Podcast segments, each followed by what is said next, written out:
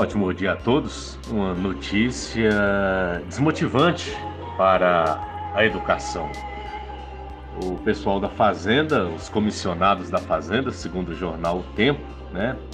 Pelo menos seis servidores da pasta tiveram reajustes bem acima dos 10,06%.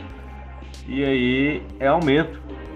O professor lutou e está lutando para receber o mínimo. O professor recebe 60%, em torno de 60% do salário mínimo de educação, que é um piso de R$ 3.845,63. E a sociedade não enxerga isso. A sociedade é levada a acreditar que nós estamos lutando por aumento. Todo ano tem greve. O professor quer aumento, o professor não quer trabalhar. E aí a gente precisa reverter essa situação. Isso só vai acontecer com politização, união, união da categoria. Divididos, vamos receber muito menos.